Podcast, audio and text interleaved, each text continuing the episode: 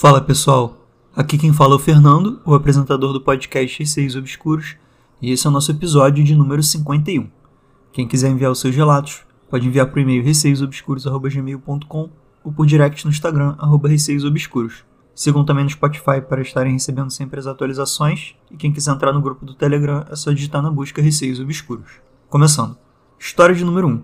Foram dois relatos enviados pela Amanda por direct no Instagram. Relato 1. Compasso. Oi, boa tarde. Primeiramente, amo seu canal, escuto sempre antes de dormir. Tenho várias histórias que aconteceram comigo, pretendo mandar todas. Vamos ao meu relato. Eu morava no interior de São Paulo, em Ilha Solteira, estava na sétima série. Um dia, quando os alunos estavam sem atividade e muito vento na cabeça, alguém teve a brilhante ideia de brincar com o jogo do compasso. Quero deixar claro que eu sempre fui muito resistente a esse tipo de jogo, e sempre achei que alguém manipulava o compasso. Para evitar fraude, me ofereci para segurar o compasso e para ver se funcionava mesmo. Eu segurava com a pontinha da minha unha.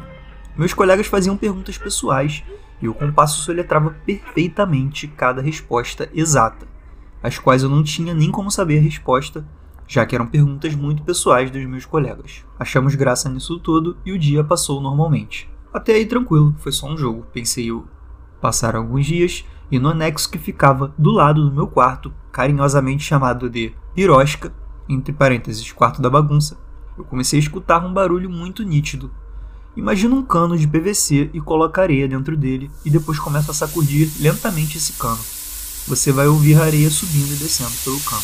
Era exatamente isso que eu ouvia. Nas primeiras noites pensei: ah, pronto, temos um rato na birosca. Uma noite assim que começou esse barulho muito particular, Saí do meu quarto e fui imediatamente na birosca ver de onde exatamente vinha aquele barulho. Quando entrei no cômodo, era só silêncio. Não se ouvia nada. Você pode pensar que o barulho vinha do forro do meu quarto e que eu me confundi, mas não. Era muito claro e nítido a direção exata de onde vinha o barulho, tanto que fui várias vezes tentar flagrar o suposto rato ou qualquer outro animal que fosse. Detalhe: só eu ouvia esse barulho e não era um barulho baixo era alto o suficiente para me fazer acordar, mas ninguém mais na casa o ouvia. Tentei deixar para lá e disse para mim mesmo que deveria ser um rato e vida que segue. Naquela época, tínhamos telefone fixo em casa. Uns dias depois que desisti de achar a causa do barulho, o telefone tocou e eu atendi. Assim que eu disse alô, a única coisa que se ouvia eram grunhidos. Mas não eram parecidos com grunhidos de animal selvagem. Parecia mais com os grunhidos que, creio eu, muitos já ouviram em filmes de terror. Era esse grunhido junto com um barulho de estática. Os dois sons eram bem altos e não eram como se fosse falha na ligação. Eram altos, claros e contínuos. Fiquei alguns segundos ouvindo aquilo para ver se parava, porque quis me convencer de que era algum problema na linha. E novamente, esse tipo de coisa só acontecia comigo. Passado mais alguns dias, e fui deitar para dormir. Já era de madrugada quando aquele barulho da birosca me acordou.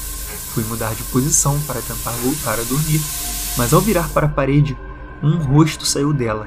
Sim, um rosto. A melhor explicação seria: imagina um busto de mármore, daqueles antigos de Roma, se projetando para fora da minha parede. Não foi alucinação, eu vi perfeitamente a parede e aquele rosto tentando romper a película da parede. Parecia que ele estava fazendo muita força para sair de dentro da parede. Um susto pulei da cama e acendi a luz, e não tinha mais nada exceto aquele barulho alto que vinha da birosca. Não gritei, não acordei ninguém, estava tentando assimilar tudo o que estava acontecendo e arranjar uma explicação lógica.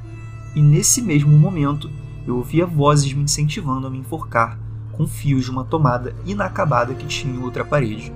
A voz dizia: Tá vendo esse fio? Você deve se enforcar com ele. Não vai doer, vai ser muito fácil e rápido. Pode fazer. Aí sim eu fiquei desesperado. Lembrei que tinha muitas roupas ganhadas de procedência duvidosa.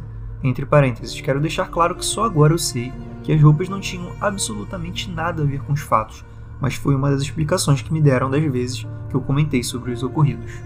Na mesma hora, eu juntei todas aquelas roupas e saí de casa de madrugada, em direção a uma caçamba de entulho que estava na esquina.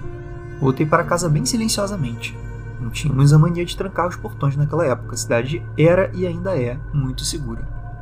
Mas assim que eu entro na garagem, minha irmã abre a janela com feição de confusão e preocupação, me perguntando o que eu estava fazendo. Aí eu desmoronei a chorar, contei para ela tudo o que estava acontecendo, fiz ela entrar no meu quarto e perguntava: Você está ouvindo esse barulho? E ela: Que barulho? Não tem barulho nenhum. E nesse momento o barulho ficou ainda mais alto. E eu entrei em desespero, falando quase gritando. Como que não está ouvindo? Dá pra ouvir em qualquer parte da casa. Contei de quando comecei a escutar esse barulho, do telefone, do rosto se projetando para fora da parede e da voz que me incentivava a me enforcar. Ela, muito preocupada comigo, disse para eu fazer uma oração bem forte e que ia passar. Em nenhum momento ela desacreditou em mim.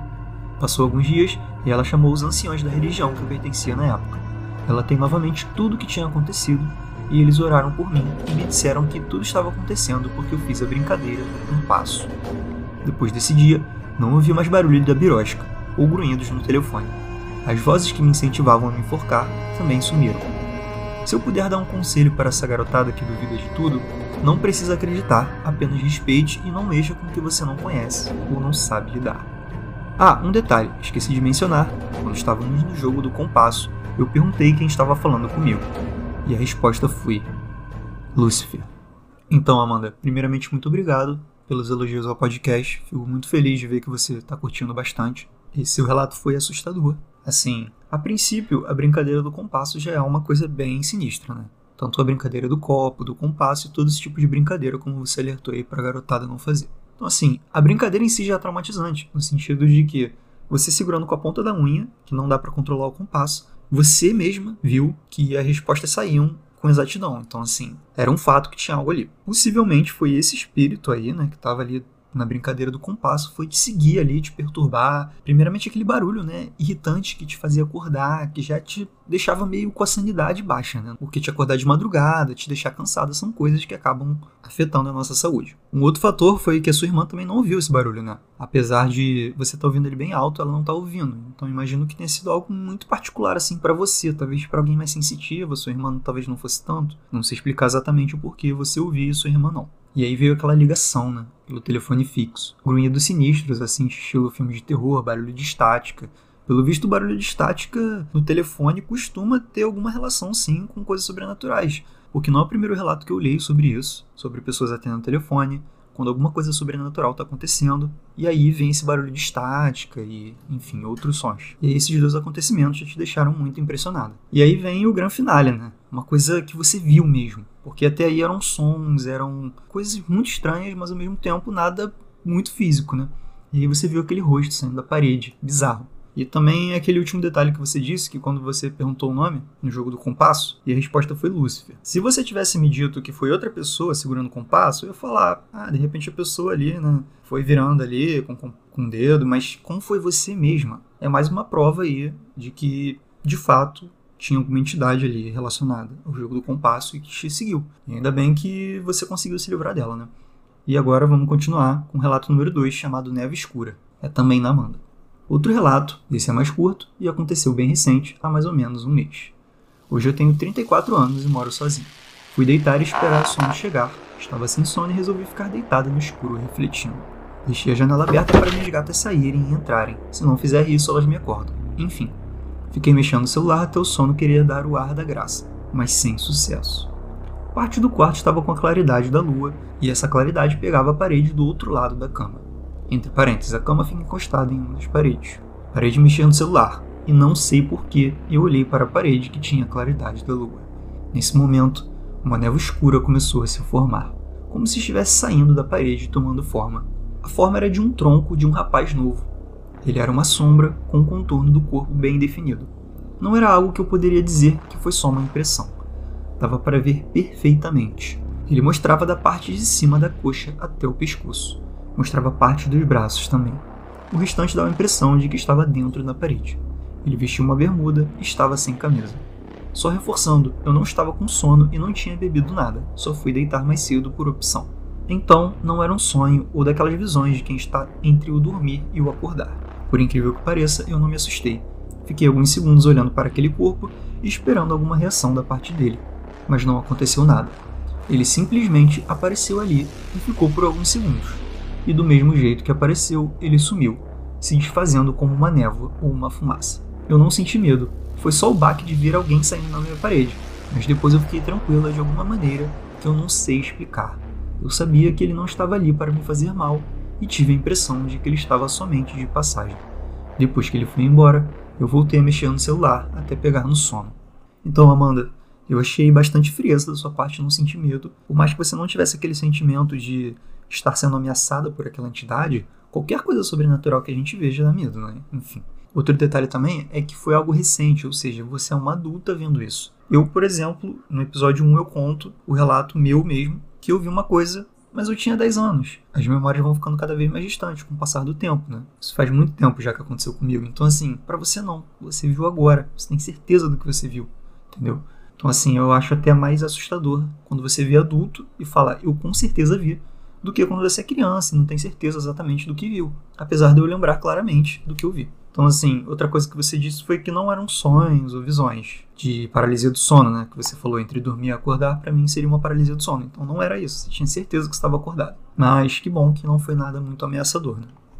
E agora vamos para a história de número 2, que são três relatos enviados por uma pessoa anônima por e-mail. Ela preferiu não se identificar, e como sempre, caso vocês queiram enviar relatos e não se identificarem, não tem problema nenhum é só dar um toque lá no e-mail, que eu não vou falar o nome de vocês, e, enfim. Caso prefiram, posso também não falar o nome da cidade ou qualquer coisa do tipo. Começando.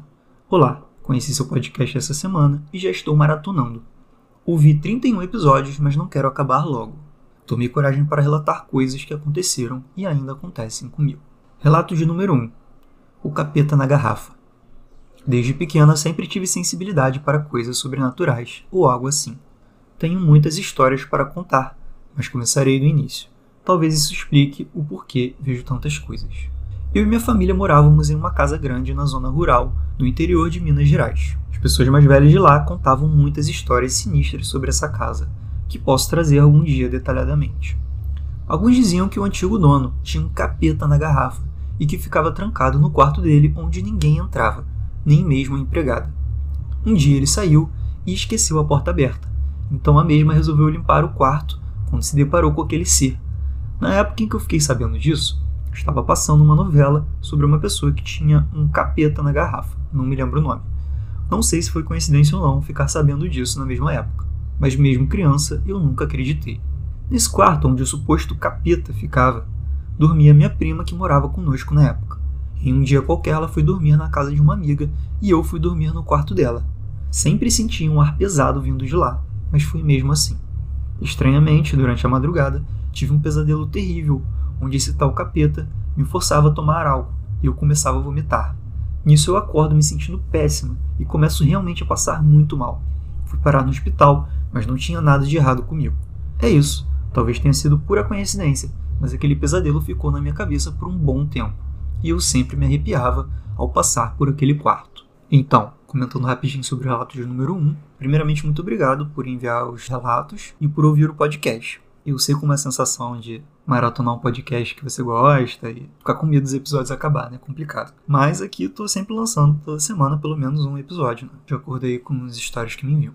É muito complicado falar do seu relato número 1 um por não saber se foi somente uma coincidência ou não. Você estava impressionada claramente, você tinha ouvido a história do capeta na garrafa da casa, você tinha visto uma novela que falava sobre isso. Então, assim, você já deve ter ido dormir com aquela coisa na cabeça, acabou sonhando com aquilo e por acaso passou mal. E às vezes as pessoas até passam mal mesmo por estarem com alguma coisa assim na cabeça, estarem meio assustadas, mas também nada exclui que isso não tenha sido uma coincidência e realmente tinha alguma entidade ali até pela história que foi contada, né, que imagino que tenha sido real do capitão da garrafa e tal. E vocês também sentiam um clima pesado ali naquele quarto, né? Então assim, já identificava alguma coisa. Mas me responde uma coisa, só por curiosidade. Por que, que você foi dormir no quarto da sua prima? Assim, tinha algum motivo? A câmera melhor? Tinha mais ar? Você já sabia que ele tinha um clima meio pesado, né? Então, assim, depois me responde lá por e-mail e me tira essa dúvida. Relato de número 2. A boneca dos meus pesadelos. Quando menor, eu sempre tinha um pesadelo frequente e igual. Coisa ou outra mudava, mas não dava para negar que era sempre o mesmo sonho. Ou melhor, pesadelo. Nele havia uma boneca, entre parênteses, minha boneca, tentando me matar. Começava com ela mexendo a cabeça, depois o braço, sabe, dando sinais, e depois ela já andava e tentava me matar. Eu nunca conseguia gritar ou pedir ajuda, ficava paralisada e depois acordava. O pior é que sempre que eu acordava, tinha a impressão de que ela estava virada para mim ou se mexendo, mas quando acendi a luz, ela estava de rosto para a parede em cima de um guarda-roupa, que está comigo até hoje e tem outras histórias também. Enfim, esse pesadelo me acompanhou por bastante tempo, até que eu decidi me livrar dessa boneca e aí simplesmente parou de ocorrer. Talvez tenha sido só coisa da minha cabeça. Talvez não sobre esse relato, novamente, como você disse, pode ser uma coincidência ou coisa da sua cabeça ou não. Ter um pesadelo recorrente já é algo um pouco assustador, né? Você já fica com aquele assunto na cabeça, pensando sobre a boneca, o que, que a boneca tem a ver com isso. E aí eu acho que isso acaba te incentivando a sonhar novamente com aquilo, por ficar pensando. Mas aí vem o fato de você jogar a boneca fora e os pesadelos simplesmente desaparecerem, nunca mais voltarem. Claro que quando você joga algo fora, você se livra daquele assunto, vamos botar assim, né? Então você acaba não pensando mais tanto. Se realmente quando você jogou a boneca fora você nunca mais sonhou com aquilo, foi realmente uma coincidência muito grande. Ou então a boneca tinha alguma coisa. Relato número 3: Mamadeira. Sabe a boneca do relato anterior? Pois é, certo dia eu estava brincando com ela, aquelas brincadeiras de mamãe e filhinha, e eu estava na sala com a boneca e uma mamadeira de brinquedo. Até que resolvi ir para a pia para encher a mamadeira de água. Só explicando melhor, tinha o quintal, a porta de entrada para a casa e um corredor que dava direto na sala. No quintal tinha uma pia que dava para ver a sala lá de fora. Levei a mamadeira e deixei a boneca por lá, enquanto enchia a mamadeira e ficava de olho na boneca. Entre parênteses, como se ela pudesse sair correndo dali. Foi aí que vi claramente um homem de camisa branca e bicicleta vermelha passando dentro da casa, atravessando a sala. Na hora eu pensei que fosse meu pai, entre parênteses, meu pai morava em BH a trabalho, então isso nem fazia sentido. Corri para a sala e não tinha ninguém lá. E ao pegar na boneca, seu rosto estava meio amassado, como se algo tivesse passado por cima dela.